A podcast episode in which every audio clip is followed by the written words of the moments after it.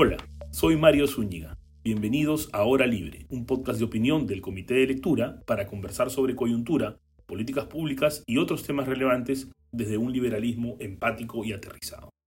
Estoy seguro que muchos de ustedes han oído hablar de la planta nuclear de Fukushima, en Japón. Pocos, sin embargo, han oído hablar de la planta nuclear de Onagawa, en el mismo país. Como saben, el 11 de marzo de 2011 tuvo lugar un fuerte terremoto que duró seis minutos y es el cuarto terremoto que se tiene registrado más fuerte en la historia, pues ese terremoto desató un terrible tsunami con olas de 13 metros de altura que penetraron hasta la costa, llegando al hito de 40 metros sobre el nivel del mar de altura. Esta gran masa de agua llegó hasta la planta nuclear de Fukushima y terminó eh, generando la fusión del reactor. La pérdida de energía en la planta antes había apagado el sistema de enfriamiento del reactor, resultando en la acumulación de gases de hidrógeno. Aunque los trabajadores de la planta trataron de enfriar el reactor manualmente, la acumulación de gas terminó generando la expulsión de gases en la atmósfera y suelo. Hasta el día de hoy, parte del distrito de Fukushima es inhabitable. Esta historia parece ser una clara lección. No construyamos más plantas nucleares en zonas sísmicas, o por lo menos no al nivel del mar, excepto por un pequeño detalle. La planta nuclear de Onagawa, en el mismo país, también está construida al nivel del mar y además estaba 30 kilómetros más cerca del epicentro del terremoto que Fukushima. El reactor no hizo fusión, el reactor no estalló, la planta no sufrió ningún daño serio y tampoco personas o medio ambiente alrededor. El problema entonces con Fukushima no fue correr el riesgo. Instalar plantas nucleares vale la pena correr ese riesgo, como veremos más adelante, sino que se haya hecho sin tomar algunas precauciones que lo hubieran preparado para gestionar el riesgo adecuadamente. En contraposición al muy conocido caso de Fukushima, tenemos el poco publicado, discutido y conocido caso de Onagawa. Los operadores de la planta de Onagawa entendieron los riesgos que estaban corriendo. También era una planta que estaba en una zona sísmica y cerca al mar, pero gestionaron ese riesgo adecuadamente. Para empezar, construyeron la planta a una ligera mayor altura para hacerla menos vulnerable a los tsunamis. Además, el personal estaba altamente entrenado y había planificado escenarios de emergencia así que estaban listos para apagar el reactor y lo apagaron. Como dijimos, no hubo daños. Ya hemos conversado esta temporada sobre el sesgo de disponibilidad, cómo nos conduce este sesgo a maximizar, a sobredimensionar ciertos riesgos. Pero el sesgo de disponibilidad, como explica Steven Pinker, no solo opera cuando tenemos más información sobre un tema, sino también en función del impacto que nos produce esa información. Por eso, por ejemplo, tenemos más miedo de volar en avión que de viajar en auto, pese a que el riesgo de accidentes es mucho mayor en el segundo caso. El accidente de avión es algo que no solo es más cubierto porque es más noticioso, sino también es un evento que percibimos como una tragedia, como una catástrofe. En un solo accidente mueren más personas. Por eso también tenemos muy presentes ciertos accidentes nucleares como los de Chernobyl y el de Fukushima, y no tenemos presente las más de 400 plantas nucleares en el mundo sin emergencias.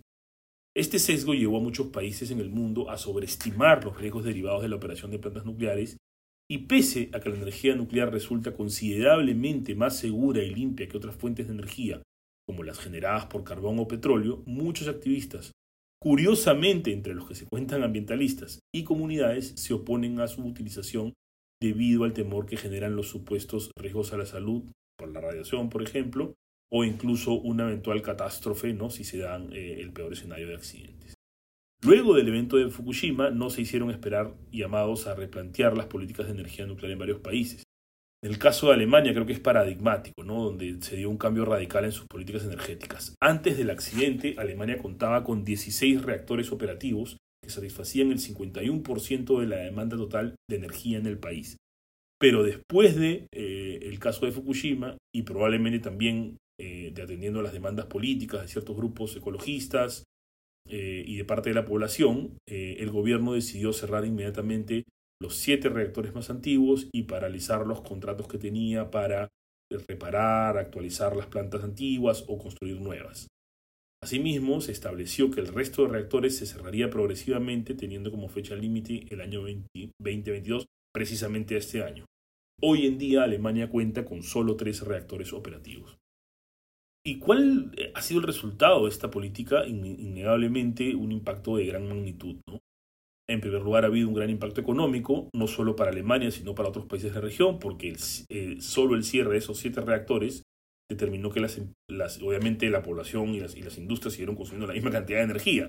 Entonces, Alemania tuvo que importar energía y eso obviamente genera más competencia por el lado de la compra y ha incrementado los precios. Ya que eh, el gobierno además tuvo que construir nuevas plantas a carbón y a gas, esto ha aumentado también las emisiones de carbono. Analistas del Deutsche Bank estimaron en 2012 que esta política resultaría en la emisión de 370 millones de toneladas adicionales de dióxido de carbono entre 2011 y 2020, y al mismo tiempo que añadiría entre 5 y 6 euros al precio del megavatio por hora para 2015. No he encontrado información sobre si las proyecciones fueran del todo precisas, pero sí un, estudio bien importante, bien reciente de los investigadores de, investigadores perdón, de la Universidad de Berkeley en California, Santa Bárbara en California y Carnegie Mellon, que estimó que los costos de desfasar la energía nuclear ascienden a 12 mil millones de dólares anuales. Ojo, y 70% de ese costo eh, eh, se refiere al costo que, eh, constituido por el riesgo adicional de mortalidad que viene asociado al uso de combustibles fósiles. En el caso de puntual de Alemania, además, esta decisión ha tenido un impacto geopolítico que vamos a comentar en un momento. Un paper también de Neide, Lucida y Veronesi, publicado en 2019, alega que el cesar la operación de las plantas nucleares en Japón originó un aumento de precios en energía, que a su vez habría resultado en 1.280 muertes adicionales por frío. Sí, muertes por frío. Esto contrasta pues notoriamente con el hecho de que a la fecha solo se ha documentado una muerte causada por el desastre de Fukushima. Yo sé, por supuesto, que perder incluso una, una, muerte es una tragedia y es muy duro. Eh, es posible que para algunos este, este cálculo, el comparar vidas versus vidas, les parezca muy frío, no les guste, pero creo que cuando tomamos decisiones políticas, de política pública, si tenemos estas eh, decisiones trágicas, como les llamaba Guido Calabresi, y, hay que ser irresponsable por lo menos no tomar en cuenta esa información al tomar la decisión de política pública. Por supuesto, somos conscientes de que a lo que la gente le teme no es al hecho de que se produzca una sola muerte, sino que se produzca una catástrofe nuclear como en el caso de Chernobyl pero como vemos, eso es una posibilidad bastante remota. Recuerden, hay 400 plantas nucleares operativas en el mundo, hemos tenido algunas más y estos accidentes no son usuales. Por supuesto, quienes toman estas decisiones, los políticos tienen sus propios incentivos y sesgos. Ellos optarán muchas veces por la política que les genere menos costos a ellos, es decir, menos pérdida de votos. ¿no? Eh, y, es algo, algo importante acá. Eh, siempre, ¿no? los costos de no usar la energía nuclear son mayores, pero son muchas veces menos perceptibles por los votantes que los costos de usarlo, por la misma disponibilidad de la información, ¿no? Eh, no es titular, o, por lo menos no de ordinario, que se está importando más, más energía, que sube el precio de energía, o los costos de, de, las muertes por contaminación, ¿no? Pero sí es un titular, un accidente, como Chernobyl o Fukushima. Pero, ¿qué tenemos que hacer en ese supuesto? Pues hay que transparentar y comunicar estos costos. Todos debemos saber que el, no usar energía nuclear va a aumentar el consumo de otros tipos eh, de fuentes de energía. Aunque hay otras fuentes de energía renovable en el corto y mediano plazo, es más fácil cambiar a energía derivada del petróleo, gas y carbón. Eh, entonces eso va a originar más contaminación. La energía nuclear además es más confiable y eficiente que otras fuentes renovables. No depende del clima, por ejemplo, como eh, el viento o la energía solar o la energía eólica, y puede generar más energía con los mismos recursos. Una planta nuclear, por ejemplo, genera casi 30 veces más energía que una planta solar con la misma cantidad de energía invertida. La decisión de cerrar plantas nucleares puede tener además un costo eh, importante en términos de salud pública, ¿no? Eh, Herbert Inhaber estimó, eh, del Consejo Canadiense de Control de Energía Atómica, estimó que la mortalidad derivada de una sola planta a base de carbón podría estar en el rango de 50 a 1.600 muertes. Una sola planta de carbón. Mientras que una planta nuclear no causaría más de 2.5 a 15 muertos. Eh, esto es contando ¿no? tanto los, los efectos en el clima como la operación misma. Entonces, Causar un cambio de una planta nuclear a, una planta carbón generaría el triple de mortalidad y posiblemente eh, miles de muertes más. Del mismo modo, John Fleming, un científico nuclear británico, calculó que en diversos países, perdón, en diversos países que la generación de energía eléctrica a través del petróleo y carbón causaría más de 50 muertes por cada planta de 10 gigawatts por año, mientras que las plantas de gas natural y energía nuclear causarían menos de una. Esto pasa no solo porque las plantas de carbón o diésel contaminan más, sino porque su propia operación es más peligrosa. La energía nuclear es incluso más segura que otras energías renovables. Según un reporte de la Comisión Económica para Europa de las Naciones Unidas, por ejemplo, una planta nuclear tiene 20 veces menos riesgos de causar cáncer que una planta solar, que también genera radiación, por cierto. En el caso de Europa, además, eh, la decisión de cerrar plantas nucleares ha tenido otro costo. Lo mencionamos hace un rato por el caso de Alemania, el costo geopolítico.